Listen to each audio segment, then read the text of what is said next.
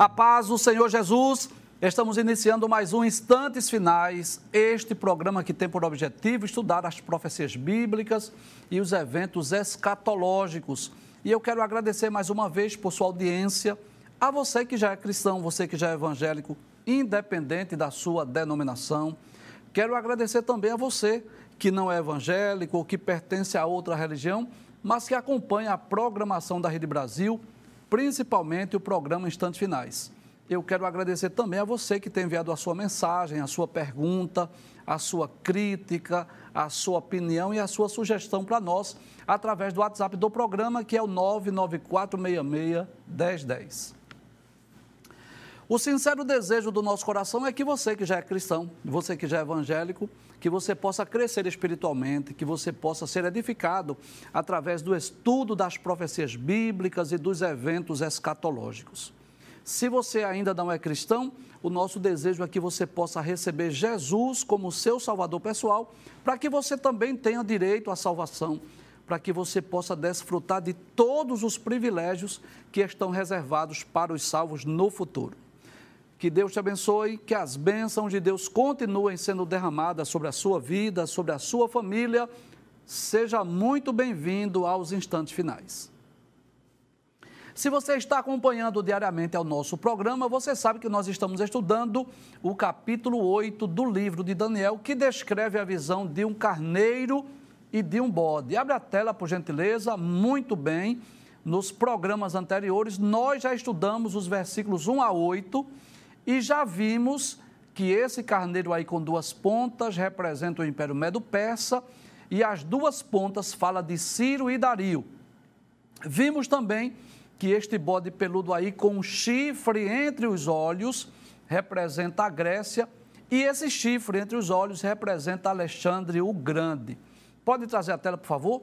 Nós não vamos recapitular os oito versículos, mas vamos recapitular ao menos os últimos, que são os versículos 4 a 8, que vimos no programa anterior, sempre com aquele intuito de reforçar o aprendizado e relembrar o que vimos no programa anterior.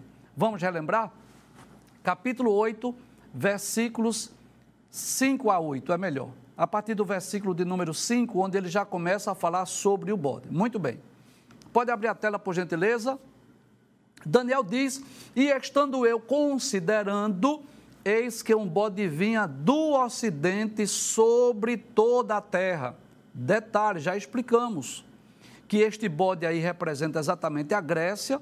E quando diz que ele vinha do Ocidente, é porque literalmente, geograficamente, a Grécia fica ao Ocidente lá da Babilônia. Aí diz assim, mas sem tocar no chão. Como é que pode um bode vir sem tocar no chão? Nós já explicamos. Isso fala da agilidade do exército de Alexandre e também porque não houve nenhum empecilho, nenhum impedimento, nenhum exército, nenhuma guerra que impedisse a sua marcha. O texto diz ainda: e aquele bode tinha uma ponta notável entre os olhos nós vimos que essa ponta representa exatamente Alexandre o Grande, que foi um grande estrategista de guerra e foi o primeiro líder do Império Grego. Pode passar a tela, versículo 6. Dirigiu-se ao carneiro que tinha as duas pontas, ao qual eu tinha visto diante do rio.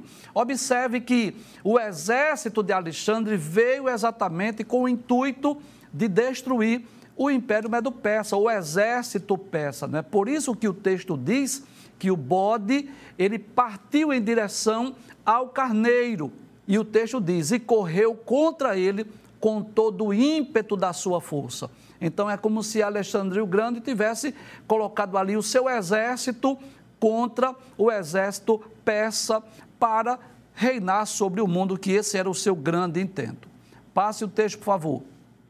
No versículo 7 diz: E o vi chegar perto do carneiro e irritar-se contra ele. O objetivo era esse: destruir os medos e os persas. E diz: E feriu o carneiro e lhe quebrou as duas pontas, pois não havia força no carneiro para parar diante dele. Ou seja, o exército persa não pôde resistir ao ímpeto, a velocidade, a rapidez, a agilidade do exército de Alexandre. E o lançou por terra e o pisou aos pés, ou seja, a Grécia dominou sobre os persas. Não houve quem pudesse livrar o carneiro da sua mão. Traz a tela, por favor. Então, nós vimos aí que o carneiro, que representa o Império Medo-Persa, que reinou por mais ou menos 200 anos, né? Nós vamos perceber que durante aquele período ninguém pôde vencê-los, mas depois de 200 anos aparece aí o exército de Alexandre o Grande, que tornou aí o império que sucumbiu os medos e os persas. Pode passar o texto, o versículo de número 8, que foi o último versículo que nós estudamos. Aí diz: Aí você já percebe uma diferença na imagem. Dá para perceber? Sem eu explicar? Observe que agora o, o, bode já não tem mais um chifre entre os olhos. Agora aparecem quatro. Observe que o texto diz: E o bode se engrandeceu em grande maneira. Fala dessa ascensão, da grandeza do Império Grego. Mas estando na sua maior força, aquela grande ponta foi quebrada. Nós já explicamos, foi a morte de Alexandre, muito jovem ainda, com 33 anos de idade. E subiram no seu lugar quatro também notáveis. Essas quatro pontas aí fala dos seus generais que dominou o mundo depois, o mundo não, vamos dizer assim, o Império Grego depois da morte de Alexandre. Traz a tela, por gentileza, e eu gostaria de relembrar, recapitular algumas telas que nós já demonstramos no programa anterior, mas eu gostaria de relembrar mais uma vez. Primeiro, vamos mostrar aquela tela que tem parte da estátua, que tem o urso, o leopardo, o carneiro e o bode. Por gentileza, abre essa tela. Isso, muito bem. Deixa essa tela aí. Então, observe que esse, essa explicação aí dessa tela, não é? O título, o assunto é o, o, os impérios Medo-Persa e Grego nas profecias de Daniel. Então, o Império Medo-Persa, no capítulo de número 2, ele é apresentado pelo peito e os braços de prata daquela estátua do sonho de Nabucodonosor. Já explicamos isso. Os dois braços representam Sírio e Dario, ou os medos e os persas. No capítulo 7, o Império Medo-Persa, ele é representado aí por um urso que tem três costelas entre os dentes. Detalhes, essas três costelas falam exatamente das principais conquistas dos medos e dos persas, que foi Lídia, Egito e Babilônia. E no capítulo 8, o Império Medo-Persa é representado por esse carneiro que tem dois chifres, e esses chifres apontam exatamente para Ciro e Dario. Como é que o Império Grego é apresentado nas profecias de Daniel? No capítulo 2, no sonho da grande estátua, o Império Grego é representado pelo ventre e as coxas de cobre. No capítulo 7, o Império Grego é representado por esse leopardo com quatro cabeças e quatro asas.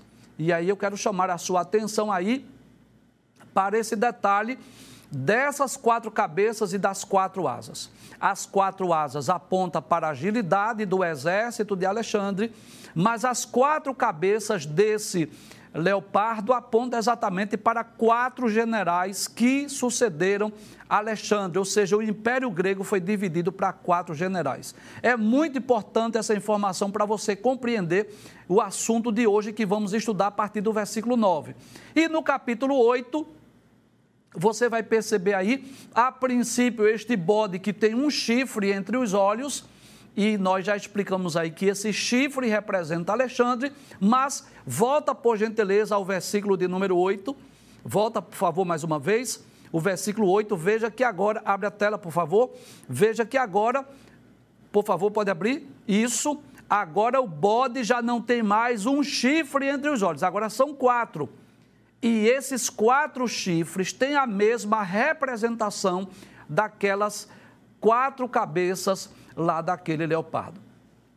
Então, para nós iniciarmos a nossa aula hoje, eu quero trazer à tona também mais uma tela que nós já mostramos no programa anterior. Como você sabe, abre a tela, por favor, para eu explicar algo aqui. Pode trazer a tela, por favor.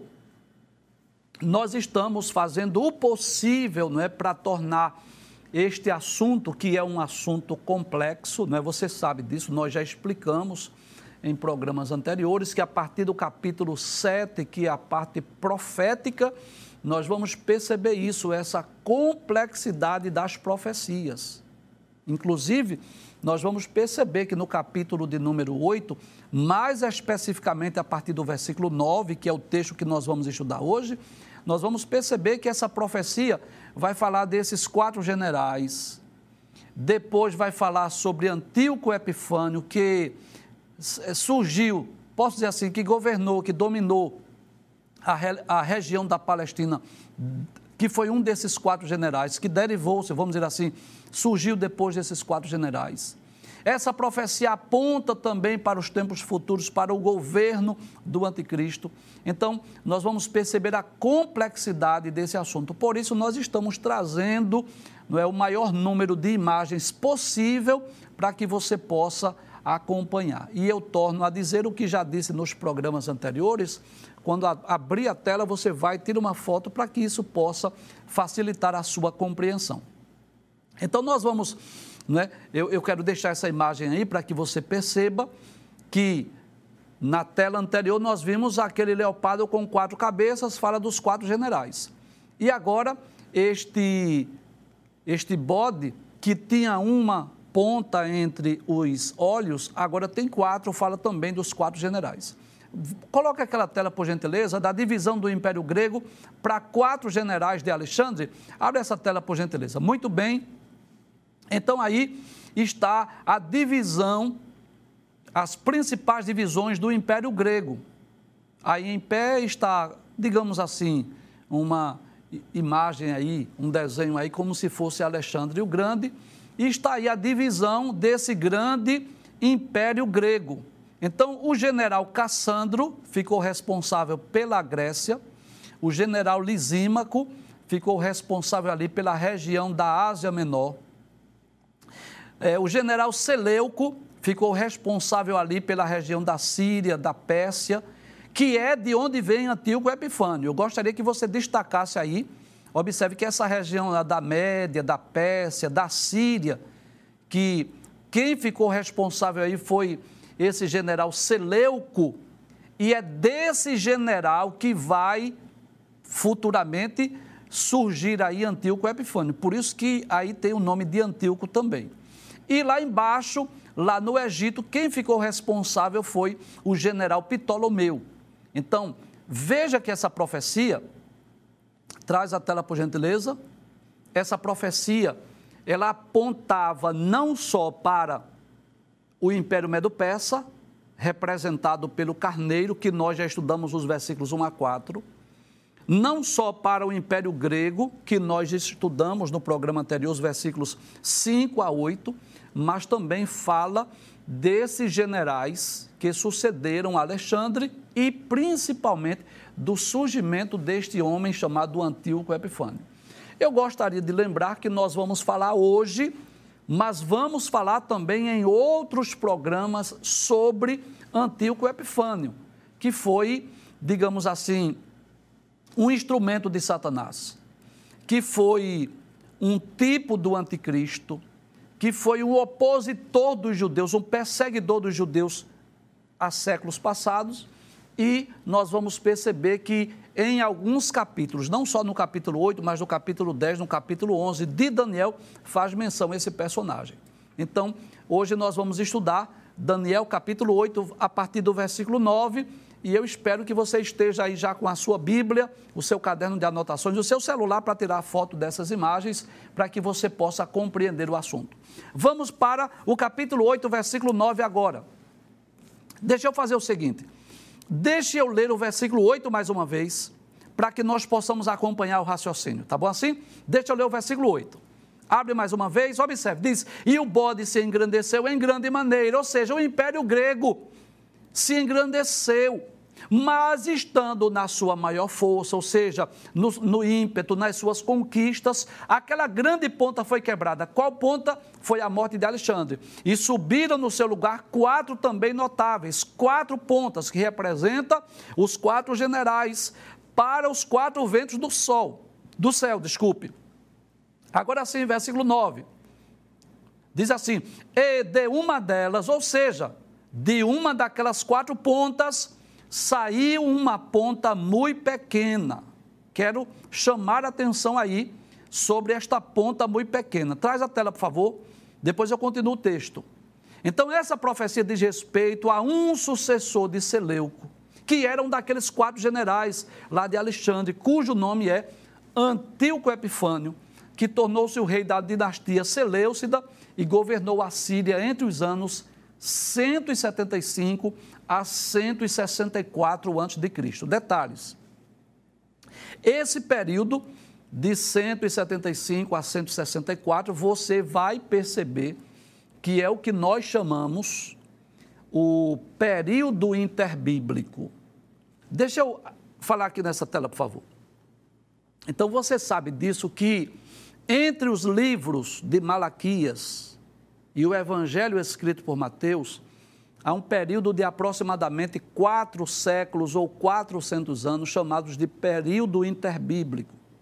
Nesse período de aproximadamente 400 anos, não houve nenhum livro canônico, nenhum livro inspirado por Deus que foi escrito. Apesar que foram escritos outros livros que são chamados ou considerados pelas igrejas cristãs como livros apócrifos, né? Como Tobias, Macabeus, por exemplo, que fala sobre como ocorreu esse império grego, e as revoltas dos judeus, por exemplo. Então, esse Antíoco Epifânio, que reinou exatamente de 175 a 164 a.C., não há registro bíblico histórico acerca dele. O que existe são profecias, tá certo? Então, são profecias acerca de Antíoco Epifânio, mas a história comprova que realmente esse homem governou naquela região da Síria e também naquela região lá da Palestina e foi um perseguidor do povo judeu. Tá bom? Vamos só mais uma vez e quando eu repetir a, a, a frase ou quando eu repetir a imagem, lembre-se disso, é só tentando ajudar, tá bom?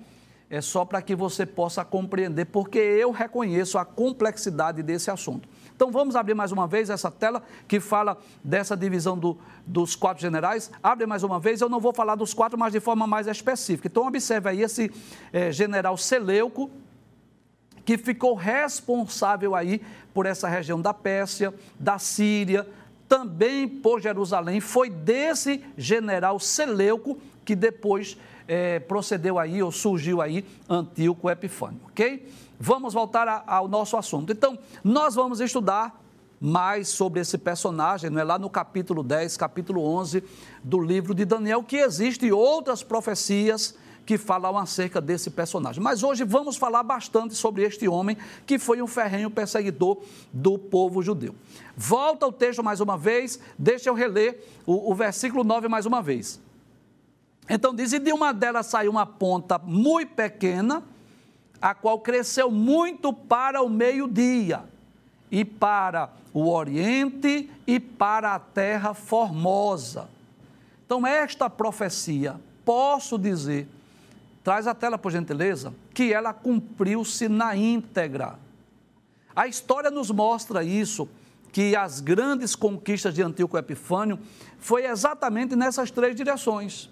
Para o sul, onde ficava o Egito, para o Oriente, onde ficava a Mesopotâmia, e para a Terra Formosa, que é exatamente a terra de Israel, ou a cidade de Jerusalém.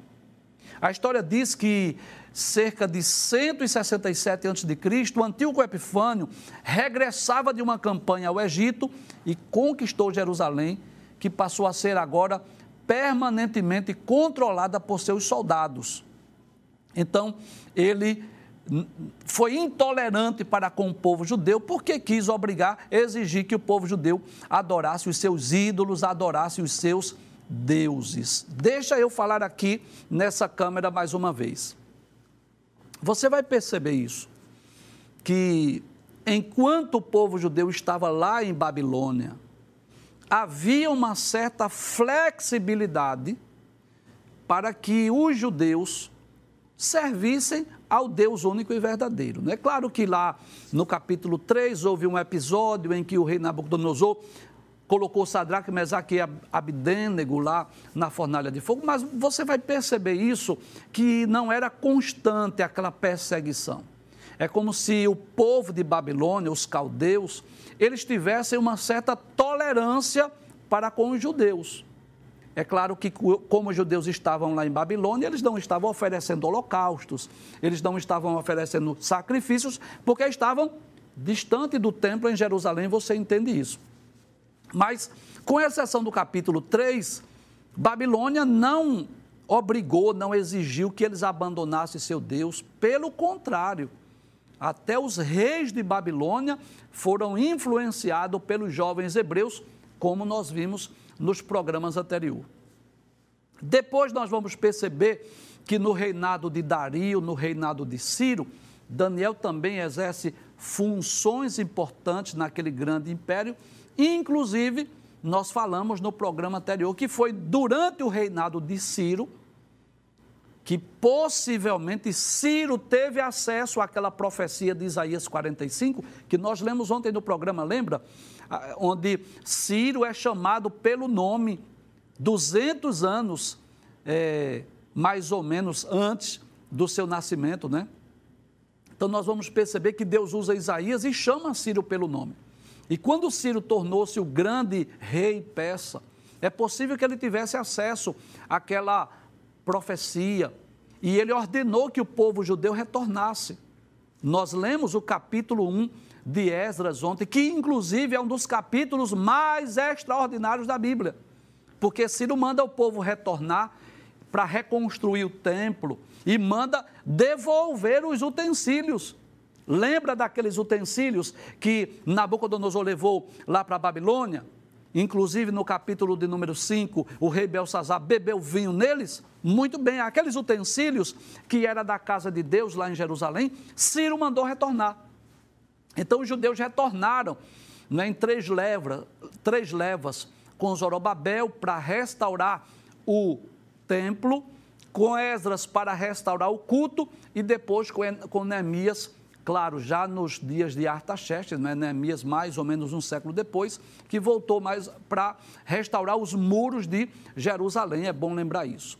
Então os judeus haviam retornado para Jerusalém, que foi exatamente nesse período em que o exército grego sucumbiu, o Império Medo-Persa, e é desse general Seleucida que surge aí esse Antíoco Epifânio, que começou agora a dominar a área da Síria, a área da Palestina, e foi um ferrenho opositor ao povo de Deus, porque ele não tolerou ou não permitiu que o judeu continuasse com o seu culto monoteísta. Antíoco Epifânio, como eu disse, foi um instrumento de Satanás, foi um, é um tipo do anticristo e o seu objetivo era tornar o povo judeu idólatra ele quis proibir que o povo judeu é, fosse monoteísta. Eu espero que você esteja entendendo, porque quando a gente explica esse capítulo 8, inevitavelmente nós temos que estudar a profecia, apontando para o futuro, mas ao mesmo tempo nós temos que estudar a história.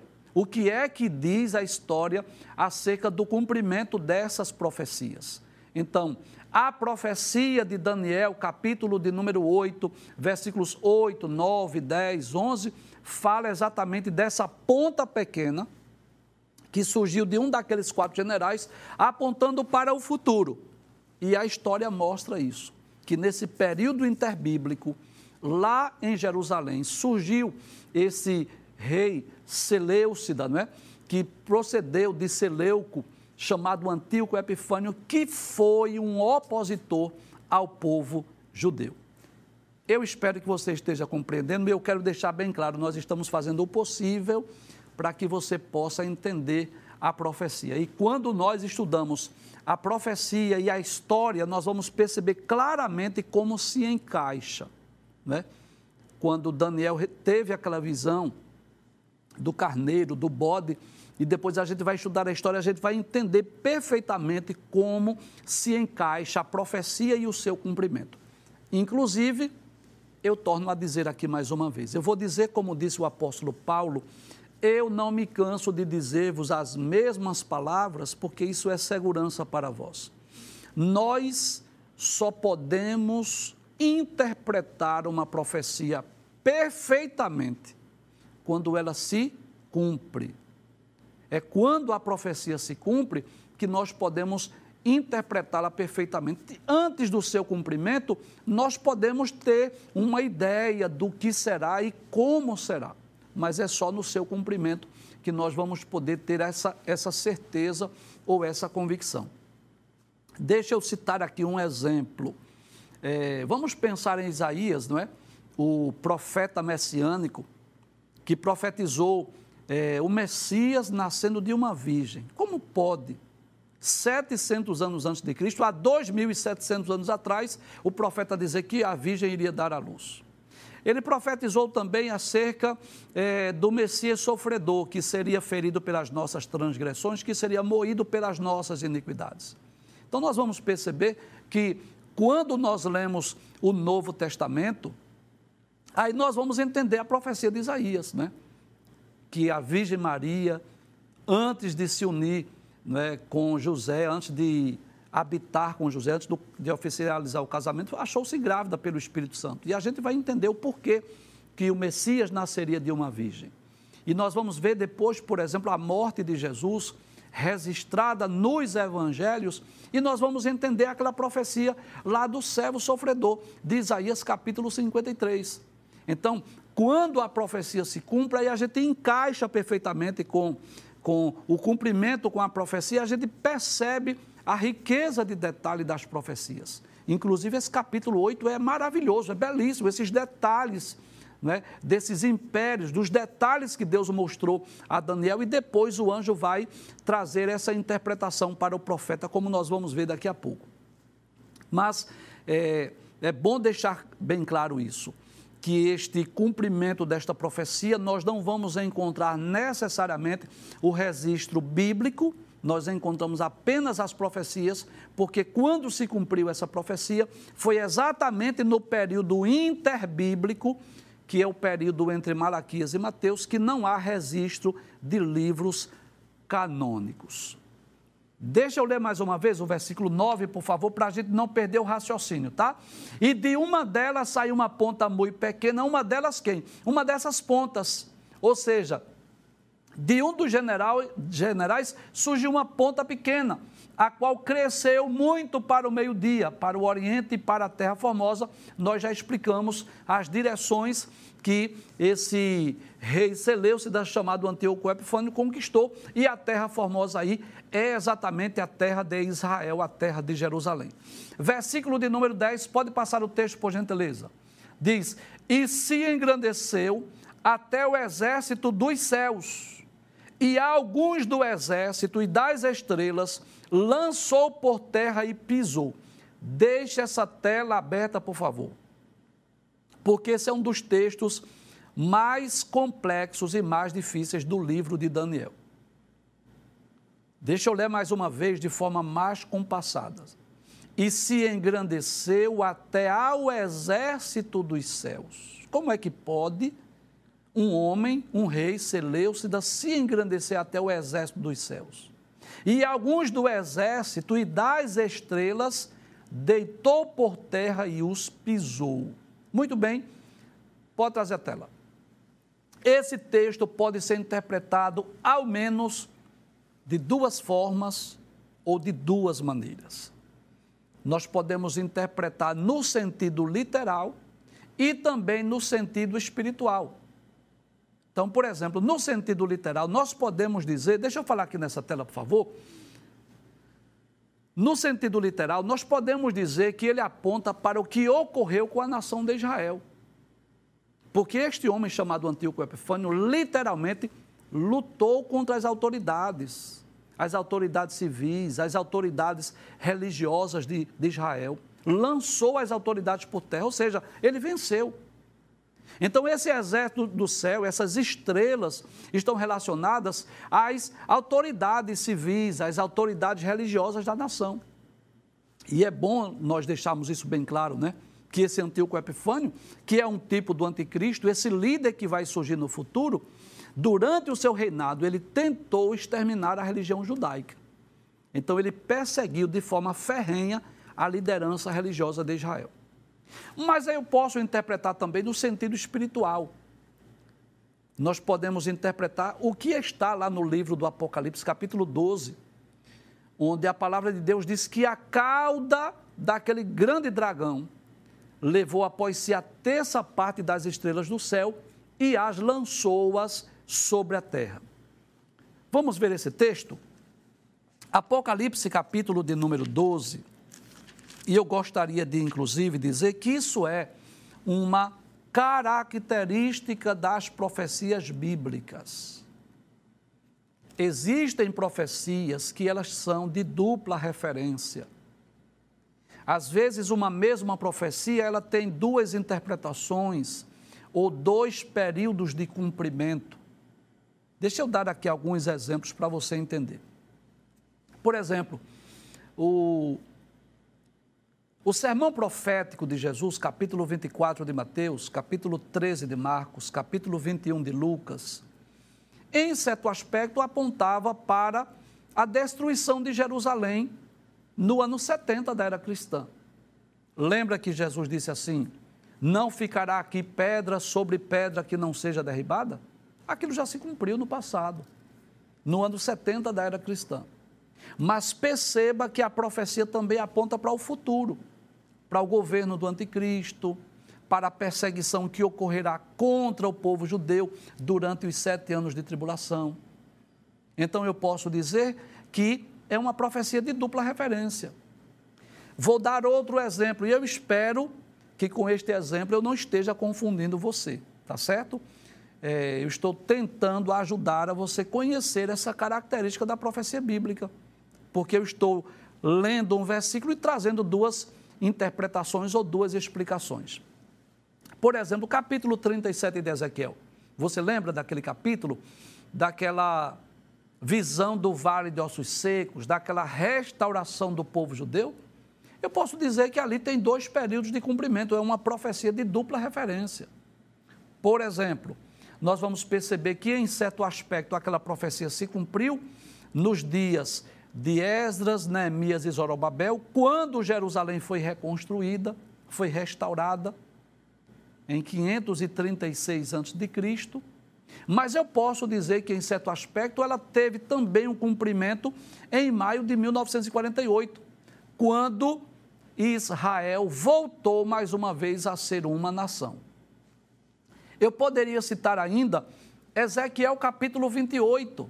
Não sei se você lembra disso, mas Ezequiel capítulo 28, versículos 1 a 10, fala do, do rei de Tiro. Mas a partir do versículo 11, fala de um querubim ungido que estava lá no Éden, já fala sobre Satanás. Então, o que é que nós devemos entender? Existem profecias que elas têm dois períodos de cumprimento. É o que nós chamamos de dupla referência. Ou ela às vezes se aplica a dois períodos ou a dois personagens. Por isso que esse texto aí, ele tanto fala de Antíoco Epifânio, mas também fala de Lúcifer, também fala de Satanás. Vamos ler mais uma vez, antes de eu trazer a outra, a outra interpretação. Pode abrir o texto mais uma vez? Então veja, essa ponta pequena se engrandeceu até o exército dos céus, e alguns do exército e das estrelas deitou por terra e pisou. Então, no sentido literal, vamos dizer assim, no sentido é, da profecia, falando de Antíoco Epifânio, nós podemos falar que ele pisou literalmente a liderança judaica, religiosa de Israel, porque ele foi um ferrenho perseguidor do povo judeu. Mas eu posso também falar dessa queda de Lúcifer, ou da rebelião de Lúcifer que está lá em Apocalipse, capítulo de número 12, versículos 3 e 4. Pode trazer a tela, por favor? E eu quero que você abra a sua Bíblia aí, Apocalipse, capítulo 12, versículos 3 e 4. Diz assim: E viu-se outro sinal do céu, e eis que era um grande dragão vermelho, que tinha sete cabeças e dez chifres, e sobre as cabeças sete diademas e a sua cauda levou após si a terça parte das estrelas do céu e lançou-as sobre a terra. Veja se não há semelhança com essa profecia. E o dragão parou diante da mulher que havia de dar a luz, para que, dando ela a luz, lhe tragasse o filho. Então, assim, eu posso dizer que essa profecia de Daniel, capítulo 8, versículo 10, ela aponta tanto para o passado, é, falando de Antíoco Epifânio, mas também para a obra de Satanás, que ao rebelar-se contra Deus, levou consigo a terça parte dos seres angelicais, das estrelas do céu. Sem dúvida, como já dissemos, há uma outra aplicação também, fala de Antíoco Epifânio, que agiu no passado segundo a eficácia de Satanás.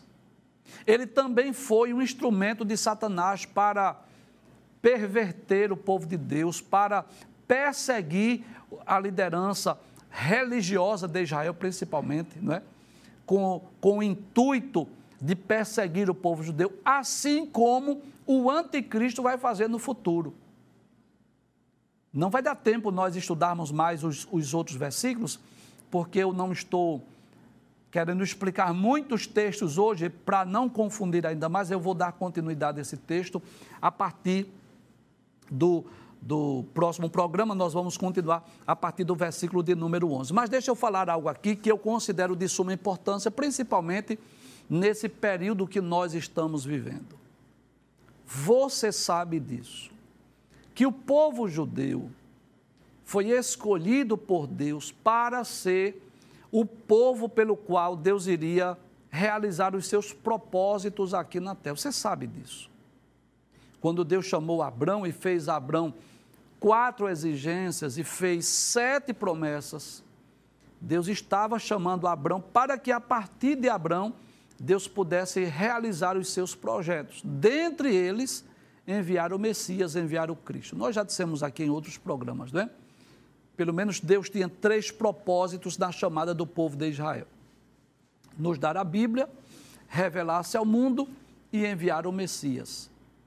Então nós vamos perceber que é esta a razão pela qual este povo, desde os tempos bíblicos, desde os tempos passados, foi tão odiado.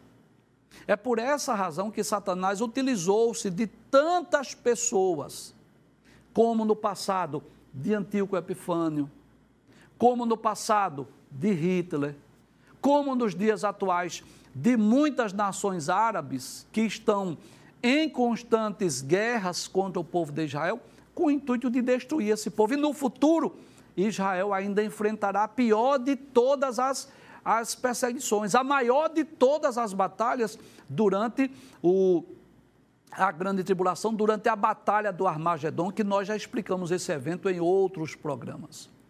Então, Satanás sabe disso, que a nação de Israel, que o povo judeu foi um povo escolhido para a execução dos propósitos divinos. Que Deus ainda tem um propósito, ainda tem um plano com este povo. Que é em Jerusalém que Jesus vai reinar sobre as nuvens do céu, descer sobre as nuvens do céu e vai reinar por mil anos. E é por isso essa fúria, e é por isso este ódio dessas nações. É por isso que essas nações árabes que estão cercando Israel odeiam tanto o povo judeu. E o pior de tudo, você sabe, é que a mídia, ela muitas vezes, a mídia também perverte as informações. E quando Israel está sendo bombardeado, aquilo é, é, é vamos dizer assim, é transmitido, anunciado, divulgado de uma forma muito vaga, muito sutil. Mas quando Israel revida, aí a mídia internacional começa a colocar, vamos dizer assim, a população mundial contra o povo judeu. Por que o professor Givanildo está falando desse assunto hoje? Por uma razão simples. Nós vimos que Antíoco Epifânio, no passado, foi um instrumento de Satanás para perseguir o povo judeu. Nós vamos ver que no futuro, o anticristo será um instrumento de Satanás para perseguir o povo judeu e hoje não é diferente. Satanás tem utilizado de muitos povos, de muitas nações, para perseguir o povo judeu, para perseguir a nação de Israel. Nós vamos a um breve intervalo, voltamos dentro de instantes para responder algumas perguntas e a partir do próximo programa nós vamos dar continuidade explicando a partir do versículo de número 11.